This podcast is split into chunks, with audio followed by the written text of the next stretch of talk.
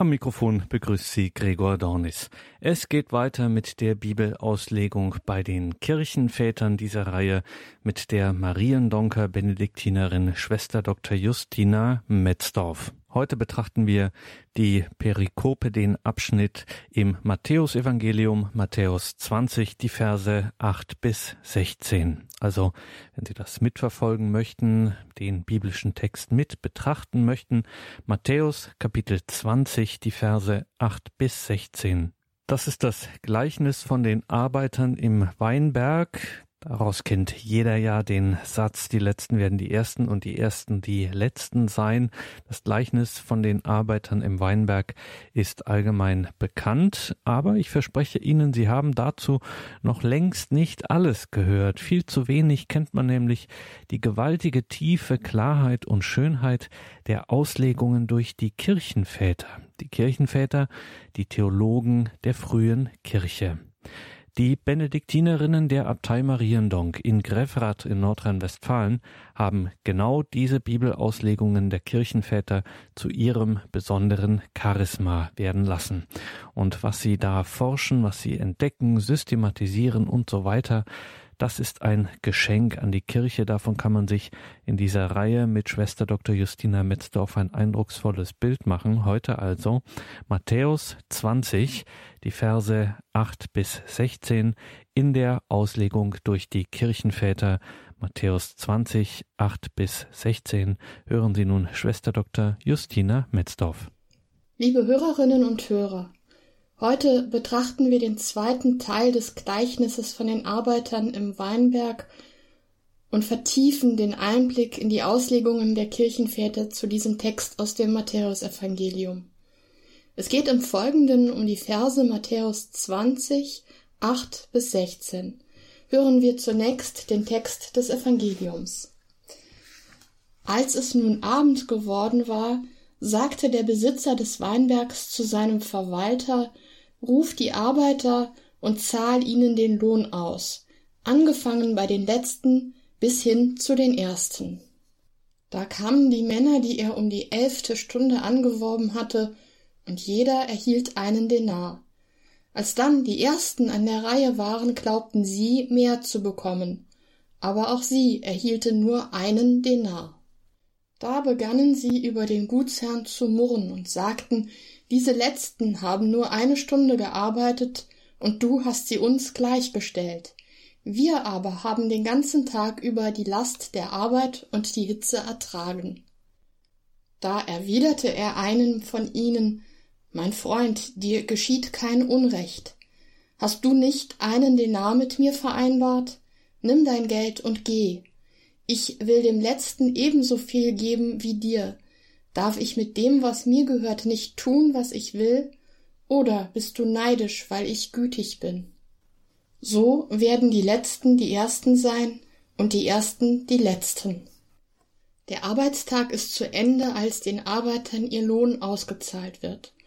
Der Abend, von dem das Gleichnis in Matthäus 20,8 spricht, gilt, wie wir schon gesehen hatten, als der Abend der Welt, also als das Ende der Zeiten. Im Blick auf den einzelnen Menschen interpretieren die Väter den Abend auch im Sinne des Lebensabends beziehungsweise als das Ende der Lebenszeit. Fulgentius von Ruspe, ein Vater aus dem fünften Jahrhundert, betont den endgültigen Charakter dieses Zeitpunkts. Nach dem Tagesende wird kein Arbeiter mehr in den Weinberg gerufen, und das bedeutet im übertragenen Sinn, dass es nach diesem Leben für den Menschen keine Chance mehr zur Bekehrung gibt. Der Mensch kann nach seinem Tod für sein Heil nichts mehr tun. Gottes Ruf und die Antwort darauf sind darum ein Geschehen, das es nur in diesem Leben gibt. Das Leben wird als Chance für den Menschen begriffen, eine Entscheidung für Gott zu treffen. Der Zustand der Unentschlossenheit gilt darum als Verweigerung einer Antwort auf den Ruf Gottes. Diese Verweigerung bleibt, wie wir bei Augustinus nachlesen können, nicht ohne Konsequenzen für das Heil des Menschen. Aus diesem Grund nimmt Basilias von Caesarea die Perikope von den Arbeitern im Weinberg zum Anlass, um die Hörer seiner Predigten aufzufordern, die Taufe nicht auf unbestimmte Zeit aufzuschieben, wie es zu seiner Zeit, also im vierten Jahrhundert, offenbar weit verbreitete Sitte war, sondern er fordert seine Leute auf, das heilsnotwendige Sakrament so bald wie möglich zu empfangen und mit einer der Würde des Getauften entsprechenden Lebensführung bald zu beginnen. In einer Predigt, die unter dem Titel Aufforderungen zur heiligen Taufe überliefert ist, schreibt Basilius Bring dich nicht um das Schutzmittel der Taufe und denke nicht von der elften Stunde wie von der ersten. Muss doch schon der, der gerade das Leben empfängt, sein Ende vor Augen haben. Die Auslegung des Gleichnisses von den Arbeitern im Weinberg führt, wie wir am Beispiel dieser Predigt sehen, also in das weite Feld des Zusammenhangs von Bußpraxis und Taufe in der alten Kirche hinein. Die Kirchenväter stellen nun die Frage, warum wird der Lohn den Letzten zuerst ausgezahlt? Das Auszahlen des vereinbarten Lohns wird in Matthäus 20,8 als die Aufgabe des Verwalters vorgestellt. Origenes und Chrysostomus gehen in ihren Kommentaren näher auf diese Gestalt des Verwalters ein. Dabei zeigt sich ein deutlicher Unterschied bei den beiden Exegeten. Origenes deutet den Verwalter aus verschiedenen Perspektiven. Einerseits sieht er in ihm symbolisch einen Engel Gottes verkörpert, der beim jüngsten Gericht diese Aufgabe übernehmen wird. Damit rückt Origenes das Gleichnis in einen eschatologischen Zusammenhang. In einer weiteren Deutung bezieht Origenes die Entlohnung dann aber auch auf das Erscheinen Christi in der Geschichte. Anknüpfungspunkt für diese Interpretation ist die Tatsache, dass die zuletzt eingestellten Arbeiter als Erste ihren Lohn erhalten. Die heilsgeschichtliche Begründung für diese Umkehrung der Reihenfolge findet Origenes im Hebräerbrief. Durch die Verknüpfung unserer Textstelle mit Hebräer 11, 39 folgende deutet Origenes die Auszahlung des Lohns auf das geschichtliche Ereignis der Menschwerdung Gottes. Er schreibt, und wir haben Erbarmen empfangen aufgrund dessen, dass wir den ganzen Tag dastanden und uns danach sehnten, dass er zu uns käme. Und wir, die der Christus kennt, erwarten, den Lohn als Erste zu empfangen. Danach wird er hingehen und den Lohn denen geben, die vor uns gearbeitet haben, danach denen, die vor jenen waren und so weiter, bis zu den ersten. Soweit Origenes. In dieser heilsgeschichtlichen Deutung ist Christus nicht nur der Verwalter, der den Lohn auszahlt, sondern er selbst ist auch der Lohn für die Arbeit im Weinberg, nicht irgendeine von ihm verschiedene Vergütung. Die in der elften Stunde angeworbenen Arbeiter waren nur eine Stunde lang beschäftigt und erhalten dennoch den vollen Tageslohn. In der Exegese der Kirchenväter wird darum die Frage nach der Angemessenheit des Verhältnisses zwischen Dienst und Entlohnung diskutiert. Daraus ergeben sich folgende Überlegungen. Augustinus nimmt wahr, dass offensichtlich ein deutliches Missverhältnis zwischen dem vollen Tageslohn und dem geleisteten Dienst von nur einer Stunde besteht und dass der Lohn der letzten Arbeiter somit keineswegs ihrer Leistung entspricht, sondern diese geradezu unverhältnismäßig übertrifft. Aus dieser Beobachtung gewinnt Augustinus die Ansicht, dass das Gleichnis den Geschenkcharakter des Lohnes betonen möchte. Sofern der Lohn ein Bild für das ewige Leben ist, zielt das Gleichnis nach Augustinus darauf, die Gnade Gottes hervorzuheben und nicht die menschliche Eigenleistung. Das ewige Leben kann sich der Mensch nicht aus eigener Kraft erwerben. Es ist und bleibt reines Geschenk Gottes. Das wird mit den Arbeitern der letzten Stunde zum Ausdruck gebracht. Hilarius von Poitiers formuliert diesen Gedanken folgendermaßen. Er schreibt, die Arbeiter der elften Stunde erhalten nicht den Lohn für ihre Arbeit, sondern als Lohn die Barmherzigkeit Gottes. Damit findet sich auch hier wiederum eine auf den einzelnen Menschen bezogene und eine heilsgeschichtliche Deutung. Im Blick auf den einzelnen Menschen gilt der Räuber, der sich nach Lukas 21, 41 bis 43 im Augenblick seines Todes bekehrt, als der Prototyp desjenigen Menschen, dem das Geschenk der Auferstehung zuteil wird, obgleich er selbst außer der Äußerung seines Glaubens an Jesus nichts mehr tun kann. Es gibt, wie Cyril von Jerusalem etwa ausführt, keine guten Werke, die diesem Mann noch angerechnet werden könnten, und dennoch sichert Jesus ihm das Paradies zu, einzig aufgrund seines festen Willens. Diese Möglichkeit der Bekehrung im letzten Augenblick drückt Hieronymus pointiert in dem Satz aus, wenn es Menschen gibt, denen Christus das Leben nicht schenken kann, dann ist er umsonst gestorben. In der heilsgeschichtlichen Auslegung, die besonders in der Matthäus-Auslegung des Hilarius von Poitiers zutage tritt, sind die Arbeiter der letzten Stunde ein Bild für die, denen sich Gott in Christus offenbart, ohne dass sie vorher etwas dafür getan hätten. Das heißt, ohne dass sie wie das auserwählte Volk Israel über viele Jahrhunderte nach der Tora gelebt hätten.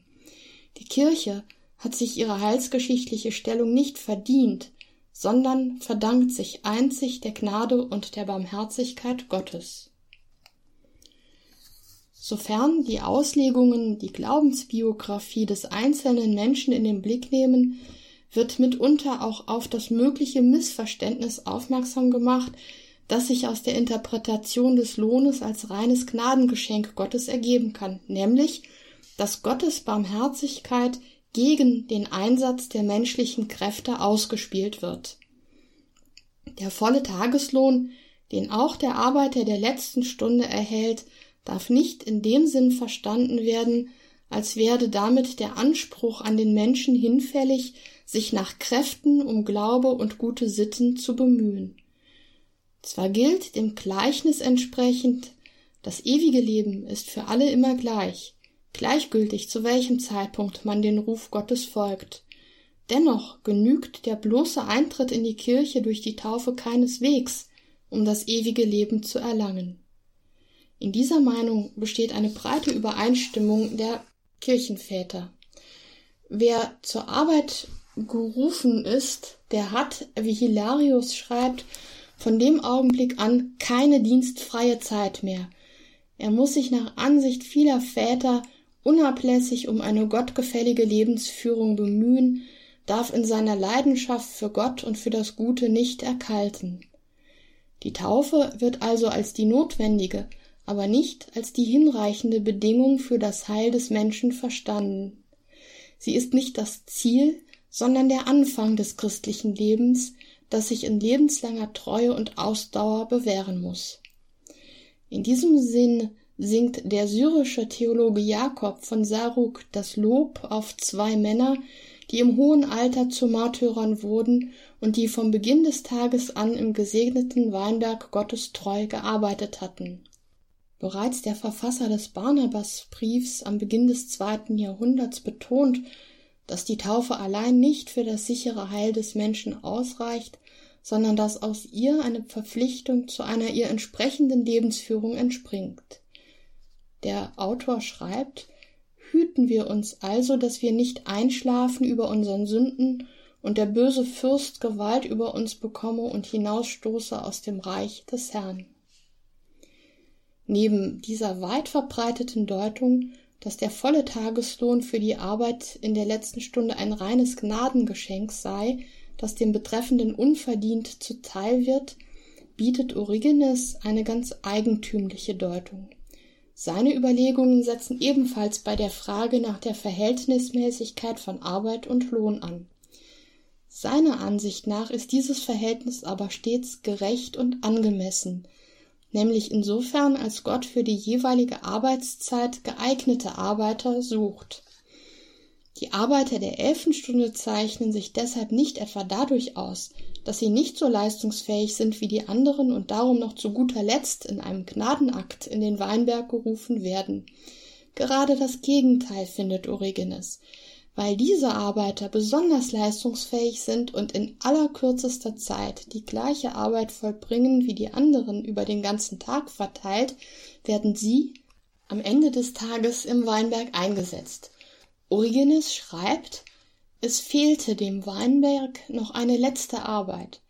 Dazu aber bedurfte es einer jugendfrischen und neuen Berufung, die schnell und gedrängt in kurzer Zeit das vollbringt, was dem Weinberg noch fehlt. Dies aber war das Werk des neuen Bundes. Die, welche in der kürzeren Zeit ihre Arbeitskraft und Energie einsetzen wollten, können im Weinberg die gleiche Arbeit vollbracht haben wie jene, die vom frühen Morgen an arbeiteten, denn sie waren ja noch nicht so erschöpft wie jene, die gleich am frühen Morgen gerufen worden waren. Nach dieser Auslegung des Origenes handelt es sich beim vollen Tageslohn für die Arbeiter der elften Stunde keineswegs um ein unverdientes Geschenk, sondern um den wohlverdienten Lohn für ihre Leistung. Mit dem Werk des neuen Bundes durfte Origenes vermutlich an die unermüdliche und drängende Missionstätigkeit des Apostels Paulus denken, der, wie er schreibt, zwar nur die eine Stunde gearbeitet hat, aber vielleicht mehr als alle vor ihm. Origenes legt das Gleichnis ganz auf die Gestalt des Apostels Paulus aus und dessen Bedeutung für die Verkündigung der frühen Kirche. Überdies findet sich bei Origenes auch der Gedanke, dass es bei einem christlichen Leben nicht vorrangig auf die Dauer ankommt, sondern auf die Intensität und Entschlossenheit, mit der jemand Christus nachfolgt. Im Glauben geht es, so schreibt Origenes, um die innere Entscheidung, nicht um die äußere Zeit. Ein Mensch, der als Säugling getauft wurde, hat keinen Vorteil gegenüber einem, der erst im Erwachsenenalter zum Glauben findet. Die Frage nach der Gerechtigkeit und Angemessenheit der Entlohnung führte von den ältesten Auslegungen an zu einer Unterscheidung zwischen dem Heil und der Herrlichkeit im Auferstehungsleben. Der Denar aus dem Gleichnis gilt dabei als Bild für das Heil, nicht für die Herrlichkeit. Origenes drückt diese Unterscheidung folgendermaßen aus. Er schreibt, der Denar ist, so meine ich, die Münze des Heils, wenn man das, was mit der Herrlichkeit zusammenhängt, nicht zugleich mit ins Auge fasst. Denar ist Name für das Heil, für die Herrlichkeit aber das, was über den Denar hinausgeht, und zwar, wenn die Rede von den Münzen ist, die einer verfünffacht oder verzehnfacht hat.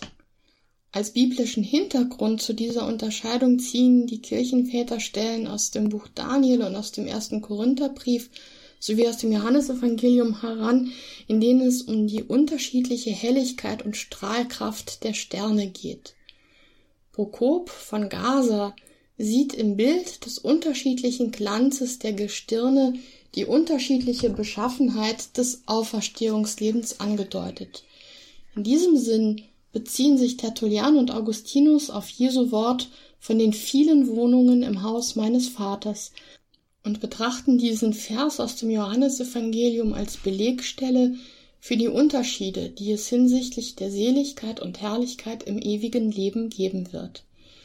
Während die Auferstehung und das ewige Leben im Grunde Geschenkcharakter haben, was das vorliegende Gleichnis anhand der Arbeiter der elften Stunde illustriert, hat der Mensch also durchaus Einflussmöglichkeiten auf die Qualität seines Lebens im Himmelreich.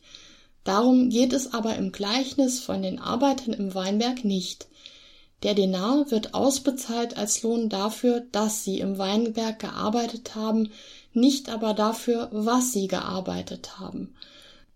Aus diesem Grund kann der Lohn für die ersten wie für die letzten Arbeiter nicht verschieden sein.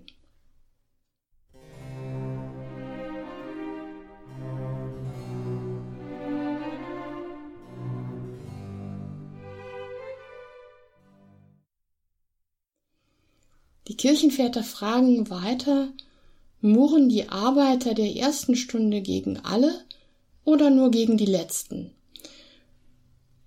Origenes bezieht das Murren auf die Arbeiter der ersten Stunde, weil nur von ihnen im vorangehenden Vers die Rede war, nicht aber von denen der dritten, sechsten oder neunten Stunde. Bis auf die ersten könne, wie Origenes beobachtet, nämlich niemand von sich behaupten, er habe die Last und die Hitze des ganzen Tages getragen.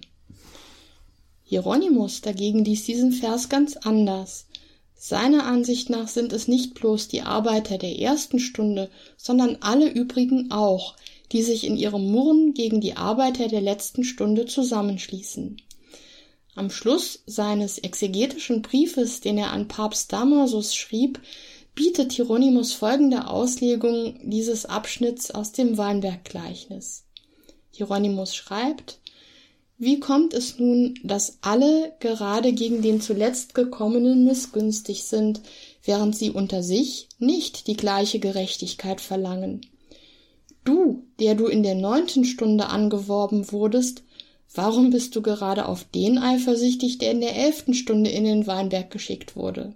Was du auch immer antworten, wie beharrlich du auf den Unterschied in der Arbeitsleistung hinweisen magst, Befindest du dich denn nicht in der gleichen Lage gegenüber dem, der in der sechsten Stunde kam? Mit dieser Deutung des Murrens als dem Bündnis aller gegen die Letzten bereitet Hieronymus seine allegorische Auslegung der Arbeiter der elften Stunde vor. Sie sind ein Bild für die Kirche aus den Heidenvölkern, und ihnen wird das Heil geschenkt, ohne dass sie vorher die Mühe der Gesetzesbeobachtung auf sich nehmen mussten. Das provoziert den Neid Israels. Es geht Hieronymus in diesem Zusammenhang nicht um eine antijüdische Aussage, sondern seine Deutung des Murrens als Ausdruck von Neid des Volkes Israels gegen die Heidenkirche steht im Rahmen einer längeren Abhandlung über die menschliche Neigung zur Neid und Missgunst. In demselben Zusammenhang zeigt Hieronymus am Beispiel der Reaktion der übrigen Jünger auf die Bitte der Zebedeus-Söhne, sie mögen die Plätze zur Rechten und Linken Jesu erhalten, dass der Neid selbst bei den Gerechten Einlass findet. Das Weinberggleichnis treibt die Offenlegung der menschlichen Eifersucht damit auf die Spitze, dass das Murren der Arbeiter den Eindruck erweckt, das Recht stehe auf ihrer Seite, wenn sie verlangen, dass der Lohn nicht derselbe sein dürfte für die, die nur eine Stunde arbeiteten. Und doch wird, wie Hieronymus schreibt, nur offenkundig, dass selbst die Gerechtigkeit einen Makel an sich hat, weil sie auf das Glück des anderen neidisch ist. Das Motiv vom Murren der Arbeiter wird bei Origenes und einigen anderen Vätern als Ausdruck eines falschen Gottesbilds betrachtet. Dabei lautet der Grundgedanke, dass die Würde Gottes ein Murren gegen ihn als Haltung des Menschen kategorisch ausschließen müsste.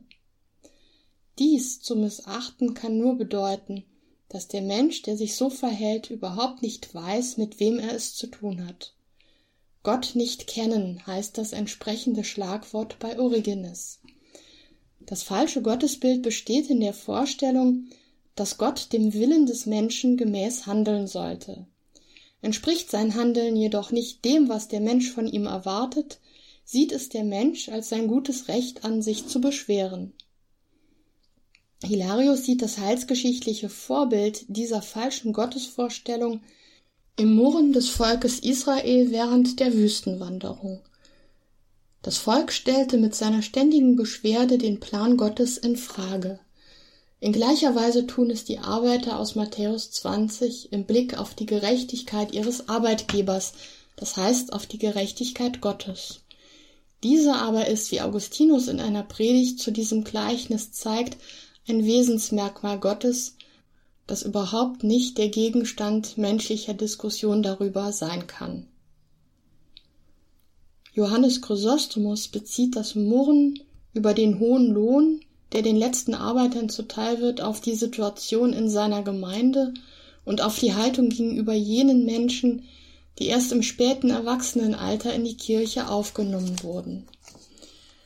Was bei den ersten Arbeitern für Empörung sorgt, nämlich, dass die letzten ihnen gleichgestellt werden, interpretiert Chrysostomus in einer aktualisierenden Deutung, in der er das Gleichnis auf die Situation unter Christen bezieht. Chrysostomus betrachtet in seiner Predigt über unsere Perikope das ganze Gleichnis aus der Perspektive der Arbeiter der letzten Stunde. Sie sind für ihn nicht bloß in heilsgeschichtlichem Sinn ein Bild für die Kirche, sondern sie stehen in erster Linie für Menschen, die erst zu einem späten Zeitpunkt in ihrem Leben zum Glauben gefunden und sich zu Christus bekehrt haben. Diese sollen das Gleichnis als eine Ermutigung verstehen, da es ihnen vor Augen führt, dass sie im Blick auf ihr Heil keinen Nachteil gegenüber denen zu erwarten haben, die ihr ganzes Leben lang zur Kirche gehört haben. Für eine Bekehrung, so sein Fazit, ist es nie zu spät. Chrysostomus betont ausdrücklich, dass in der Auslegung des Gleichnisses nicht das Thema Neid und Eifersucht der frühen Arbeiter im Vordergrund stehen sollte, sondern dass dieses Motiv innerhalb des Gleichnisses lediglich die Funktion hat, die Großherzigkeit Gottes noch stärker ins Licht zu setzen. Gott ist so gütig, dass ein Mensch, dem diese Güte nicht in gleicher Weise eignet, es nicht ertragen kann. Der Güte und Großherzigkeit Gottes stehen der Neid und die Engherzigkeit des Menschen gegenüber, der dem Nächsten nichts gönnen kann. Dabei geht es nach Chrysostomus aber eben nicht darum zu zeigen, wie schlecht der Mensch ist, sondern wie gut Gott ist. Origenes und Augustinus bringen einige Gedanken zu der Aussage der Arbeiter, wir haben die Last und die Hitze des ganzen Tages getragen. Beide Kirchenväter bringen diesen Vers unter dem Stichwort Berufung in einen Zusammenhang mit dem Wort Jesu Kommt alle zu mir, die ihr euch abmüht und beladen seid, ich will euch Ruhe verschaffen. In einer Predigt über diesen Text stellt Augustinus die beiden Worte zunächst als scheinbar einander widersprechende Aussagen über die Konsequenzen der Berufung in den Dienst Gottes dar. Augustinus schreibt, Reichlich seltsam scheint es, meine Brüder, wenn man die Worte des Herrn hört Kommt alle zu mir, die ihr euch abmüht und belastet seid, und ich werde euch Ruhe verschaffen. Und dann überlegt, wie es denen ergeht, die dieses Joch auf sich nehmen. Sie werden doch so von den Problemen dieses Lebens getrieben und aufgerieben, dass man glauben könnte, sie würden nicht von der Mühsal zur Ruhe, sondern von der Ruhe zur Mühsal gerufen. Dass ein Leben im Dienst des Wortes Gottes anstrengend und kräftezehrend ist, zeigt Augustinus an zahlreichen biografischen Notizen über das Leben des Apostels Paulus in den neutestamentlichen Schriften. Das Gleichnis von den Arbeitern im Weinberg bringt genau dies auch zum Ausdruck. Die Last der Hitze und des Tages wird keineswegs als süß und sanft, wie es in Matthäus 11,30 heißt, empfunden. Augustinus findet nun eine Lösung dieses offensichtlichen Widerspruchs durch die Unterscheidung zwischen dem äußeren und dem inneren Menschen, die Paulus im zweiten Korintherbrief 4,16 vornimmt.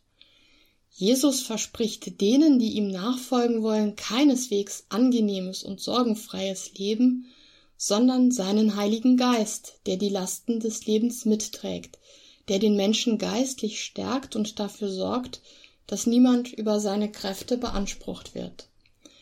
Was im Zusammenhang des Gleichnisses wie eine Beschwerde klingt, und auch als solche gemeint ist, kann auf der übertragenen Ebene, wie etwa Fulgentius von Ruspe den Gedanken fasst, als eine Grundaussage über den Anspruch des christlichen Lebens verstanden werden.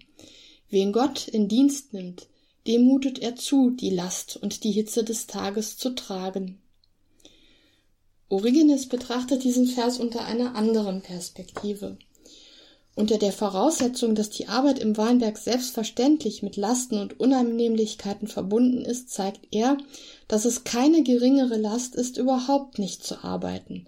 Im Gegenteil, nicht in Gottes Dienst zu stehen, stellt für den Menschen eine weitaus größere Belastung dar als die Inanspruchnahme durch ihn.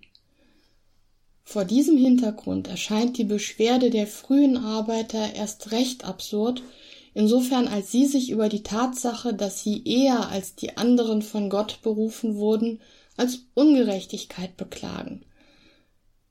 Tatsächlich übersieht Origenes aber auch nicht den Aspekt, dass ein ernsthaftes christliches Leben vom Menschen einiges an Askese abverlangt und deshalb mit Anstrengungen und Einschränkungen verbunden ist.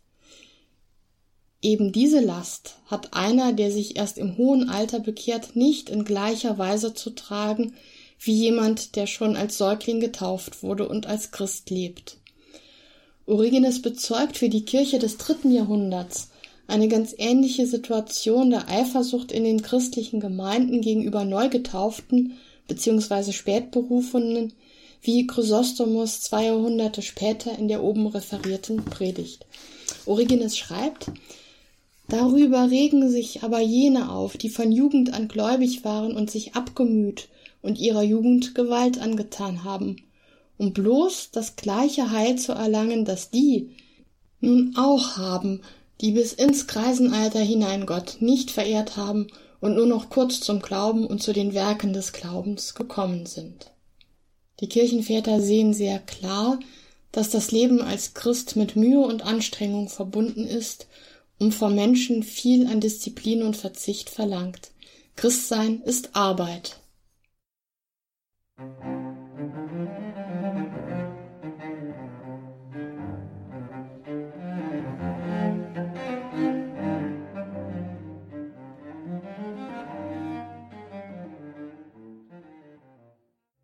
In der Reihe Bibelauslegung bei den Kirchenvätern geht es heute um das Gleichnis von den Arbeitern im Weinberg, Matthäus 20, 8 bis 16. Die Arbeiter im Weinberg, Matthäus Evangelium Kapitel 20, die Verse 8 bis 16 und Sie hören wieder Schwester Dr. Justina Metzdorf von den Benediktinerinnen der Abtei Mariendonk, das Gleichnis von den Arbeitern im Weinberg im 20. Kapitel des Matthäusevangeliums, Matthäus 20. Es geht jetzt weiter mit dem Vers 13.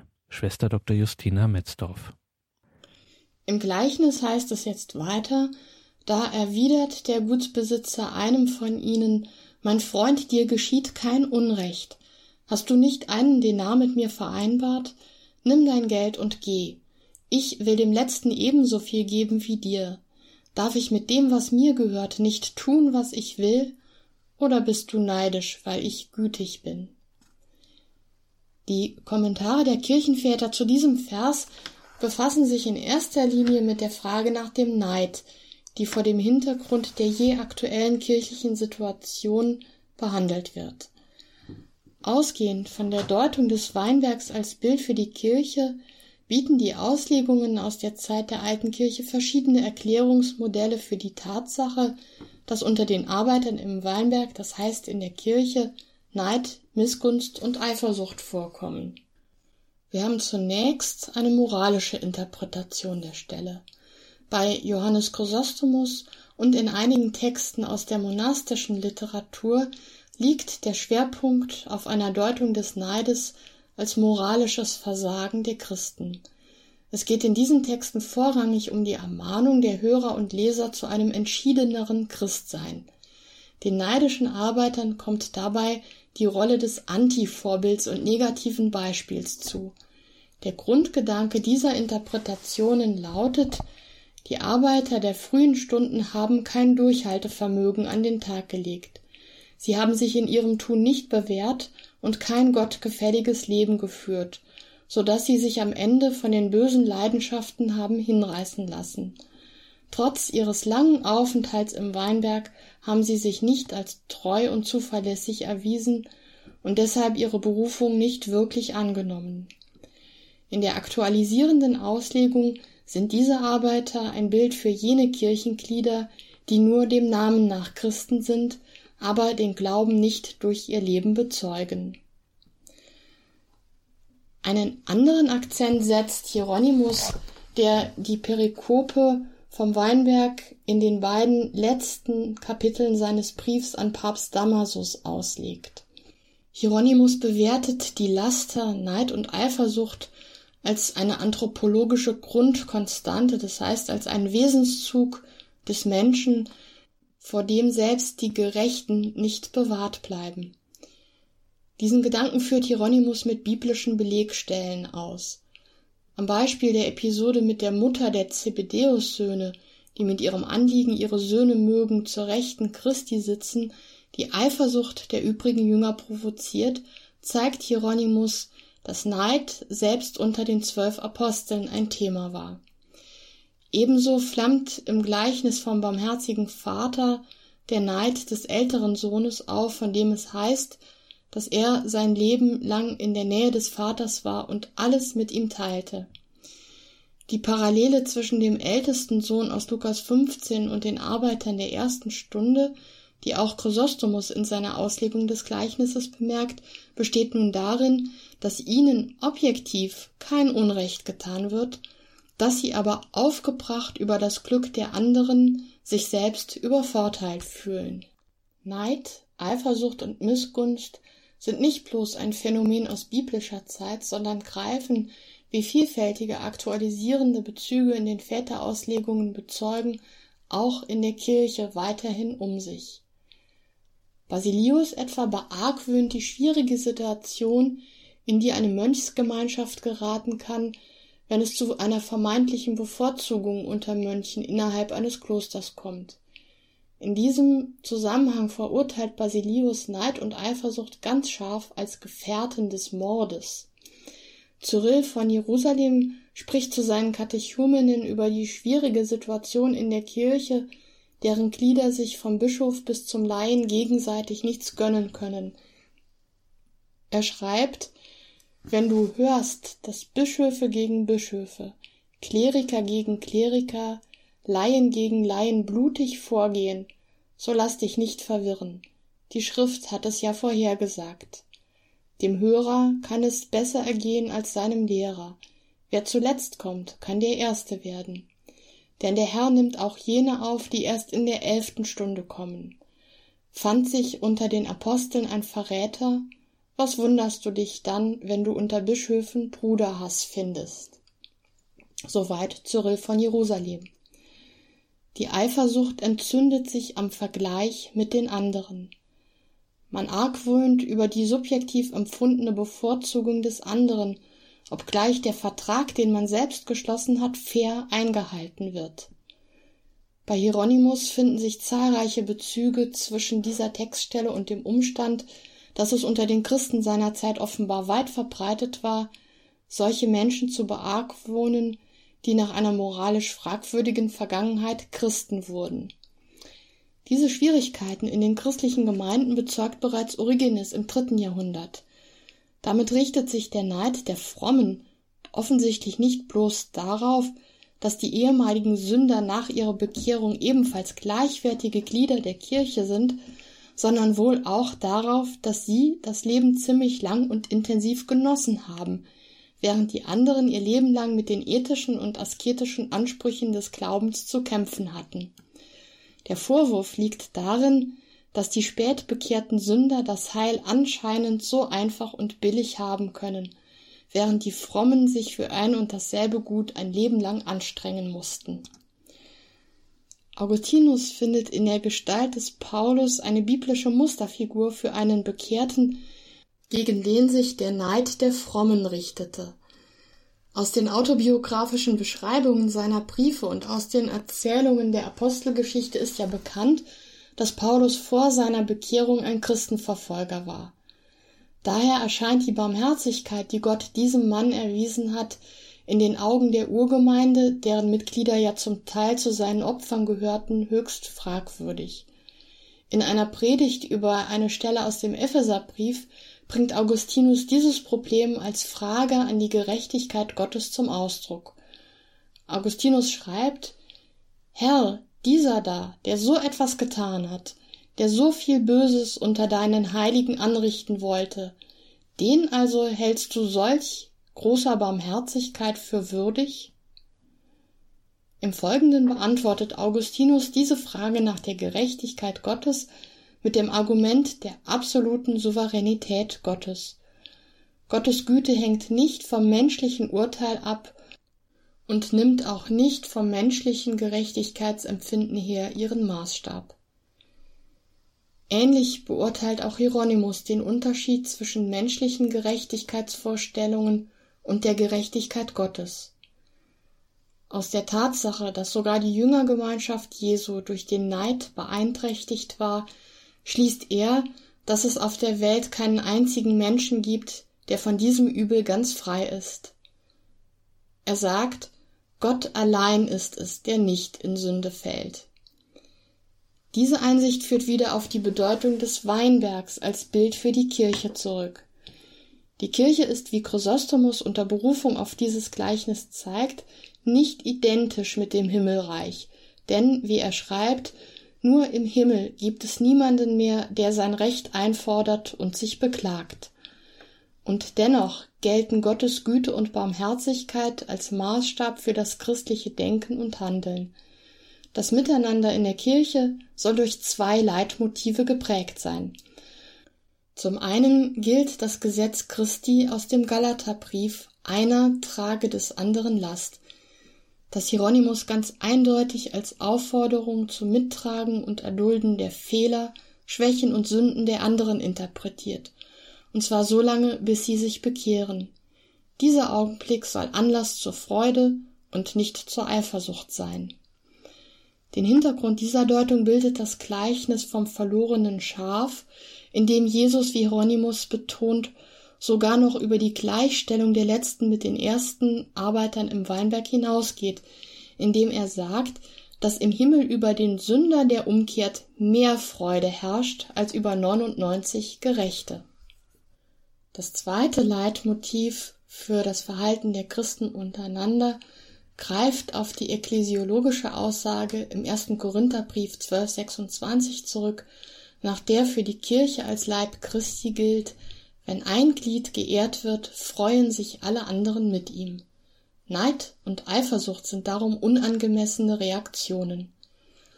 Der Weinberg mit seinen Arbeitern wird also als ein Gleichnis für die Kirche unter zwei Perspektiven betrachtet. Sie ist der Raum für das Handeln Gottes, in ihr sind seine Güte und seine Gerechtigkeit der Maßstab. Zugleich wirft das Gleichnis aber auch ein Licht auf die Konstitution des Menschen, der, obgleich getaufter Christ und Glied der Kirche, stets in Gefahr ist, seiner Neigung zu Missgunst und Eifersucht nachzugeben.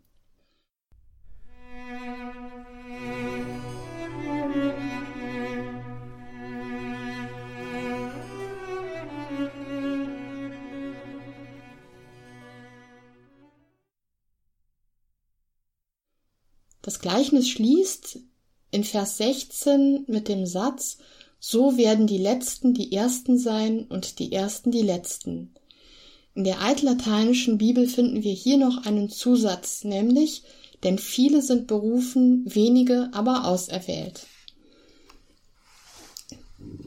Dieser Vers greift den Rahmenvers vom vorigen Kapitel Matthäus 19,30 wieder auf. Sehr viele Väterauslegungen kennen hier die Erweiterung, nach der sich in das Wort von den Ersten und Letzten noch die Unterscheidung von den Berufenen und den Auserwählten anschließt. Darum möchte ich auch darauf eingehen. Die Väter stellen die Frage berufen oder auserwählt. Was ist der Unterschied? Origenes deutet das Wort vom Tausch der Ersten mit den Letzten von der menschlichen Leistung her, indem er sich vorstellt, die zuletzt eingestellten Arbeiter würden mit frischer Kraft und unverbrauchter Energie das Tagwerk der ersten nicht nur in kürzester Zeit aufholen, sondern sogar noch übertreffen. Diese Deutung steht, wie wir gesehen hatten, im Zusammenhang mit dem Gedanken, dass die letzten Arbeiter ihre Gleichstellung mit den ersten nicht ausschließlich der Barmherzigkeit Gottes verdanken, sondern selbst etwas dafür getan haben. Einige Schriftsteller aus dem monastisch-asketischen Umfeld, etwa Cassian und Hieronymus, knüpfen an diese Interpretation an, sofern sie sich mit der Frage nach der Unterscheidung von berufen und auserwählt beschäftigen. Die Berufung der vielen verdankt sich der Gnade Gottes. Auserwählt zu sein bedeutet dann, dieser Berufung zu folgen. Doch das können nur wenige. Auf der Ebene des Gleichnisses entspricht die Anwerbung der Arbeiter der Berufung, der kein besonderes Verdienst vorausgeht. Das Auserwähltsein dagegen wird mit dem treuen Dienst im Weinberg verglichen, der von der Verpflichtung zur Arbeit, also gewissermaßen von der Einwilligung in den Arbeitsvertrag gefordert ist. Zwischen Berufensein und Auserwähltsein wird kein Gegensatz festgestellt, sondern vielmehr sind die Auserwählten keine anderen als die Berufenen, insofern diese ihrer Berufung gefolgt und treu geblieben sind. Aus der Berufung wird eine Erwählung durch den Willen und die Kraft des Menschen. Die murrenden Arbeiter sind zwar berufen, aber sie haben sich nicht als auserwählt erwiesen. Cassian verwendet diese Deutung, um die Mönche zu andauerndem Eifer anzuspornen. Sie sollen sich als Auserwählte erweisen, indem sie ihrer Berufung durch ihr Leben Gestalt und Ausdruck verleihen. Bei Hieronymus dient der Vers Matthäus 20,16 ebenfalls als Aufforderung, sich in den Tugenden zu üben. Im 15. Kapitel der Schrift gegen Vigilantius verteidigt Hieronymus die Bedeutung des Mönchtums für die Kirche und stellt in diesem Zusammenhang heraus, dass die monastische Lebensform Raum bietet, um die Tugenden einzuüben. Hieronymus schreibt, die Tugend ist etwas Seltenes, sie wird von nicht besonders vielen erstrebt. Ach, wollten doch alle sein wie die wenigen, von denen es heißt, viele sind berufen, aber wenige sind auserwählt dann wäre die Hölle leer. Soweit Hieronymus. Ob sich die Berufung als Erwählung erweist, das liegt in der Hand des Berufenen.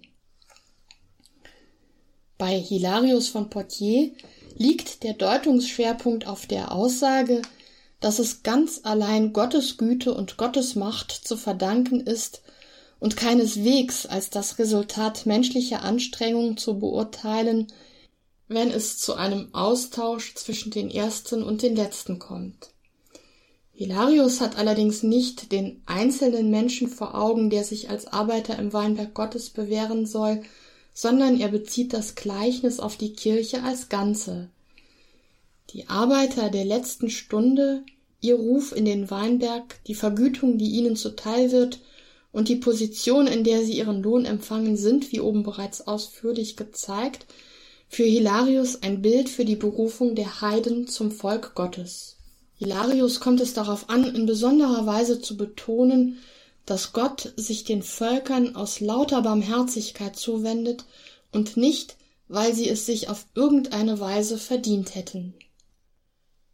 Johannes Chrysostomus, der den Text sehr genau beobachtet, sieht eine Unstimmigkeit zwischen diesem Rahmenvers des Gleichnisses vom Tausch der Ersten mit den Letzten und der Aussage innerhalb des Gleichnisses in Vers 14, du hast sie uns gleichgestellt. Er schreibt, das Ende steht nicht im Einklang mit dem Anfang, sondern besagt geradezu das Gegenteil. Heißt es am Anfang, dass alle den gleichen Lohn zu erwarten haben, sagen seine Worte vor und nach dem Gleichnis ganz gegenteilig, die Ersten werden die Letzten und die Letzten werden die Ersten sein. Mit anderen Worten, Sie werden noch vor den Ersten stehen, weil diese gar nicht mehr die Ersten bleiben, sondern die Letzten werden. Im Gleichnis selbst wird das aber nicht ausgesprochen, sondern nur, dass sie mit den bewährten Arbeitern, die viel geleistet haben, auf die gleiche Stufe gestellt werden. Soweit Chrysostomus. Das Gleichnis selbst spricht also von einer Gleichstellung, nicht aber von einer Umkehrung der Rangfolge.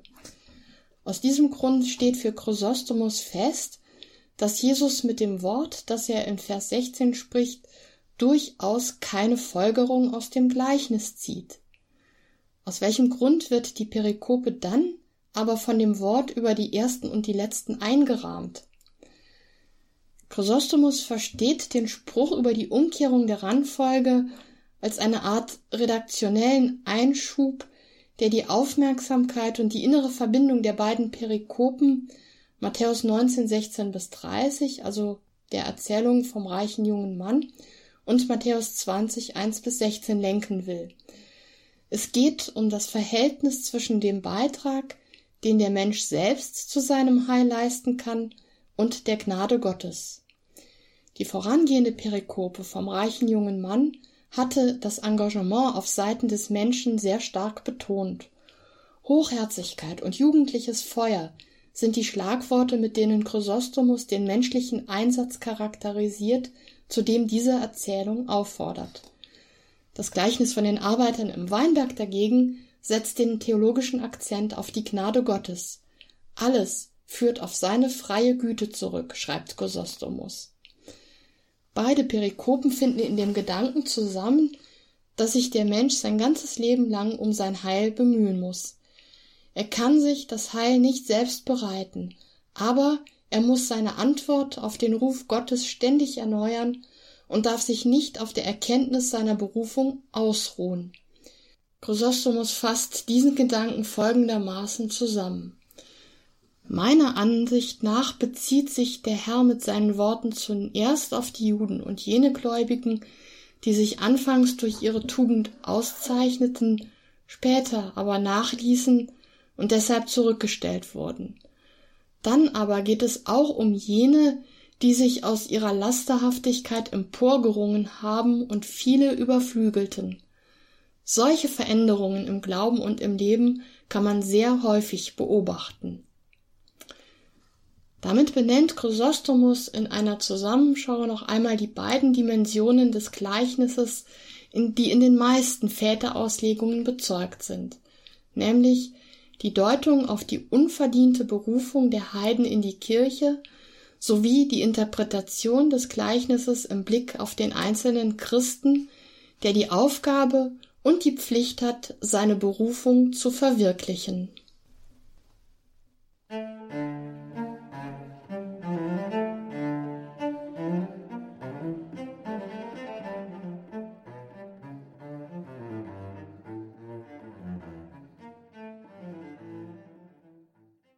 Das war eine weitere Folge der Reihe Bibelauslegung bei den Kirchenvätern mit Schwester Dr. Justina Metzdorf.